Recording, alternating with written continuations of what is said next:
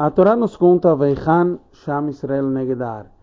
E lá acampou o povo de Israel perante a montanha. Lá quer dizer, no lugar do Monte Sinai, o povo acampou, está escrito no singular.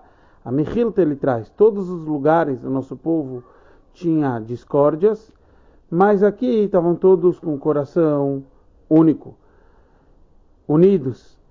A linguagem do Mechilta é dessa, nessa forma, Jarashi fala a ordem contrária. Que Ishechad Belevechad, como uma pessoa, como um coração, mas nas outros acampamentos sempre tinha discórdia. Por que o Rashi fala diferente do que a linguagem do Midrash, que é a Mechilta?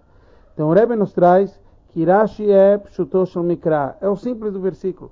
E o conceito do simples do versículo, ele, a princípio, você não vai falar que nos outros lugares tinha discórdia, mas depois você fala Aqui falou no singular, ele falou que lá acampou Israel. Quer dizer, aqui a gente sabe que aqui a gente estava unido, diferente dos outros lugares. Aqui a gente entende algo muito importante. A Torá ela foi dada no terceiro mês, o mês de Sivan.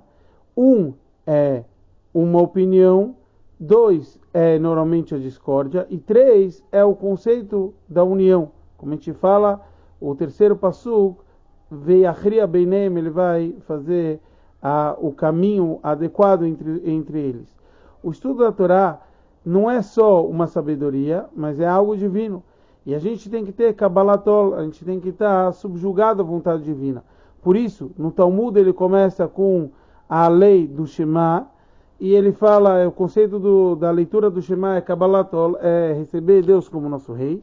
E o Talmud ele termina, Hashem Evarech Shalom, Quer dizer, a gente sabe que a gente vai ter a alahá, a lei, de acordo com quem vai ser mais humilde, de quem vai estar mais nulo perante a vontade divina.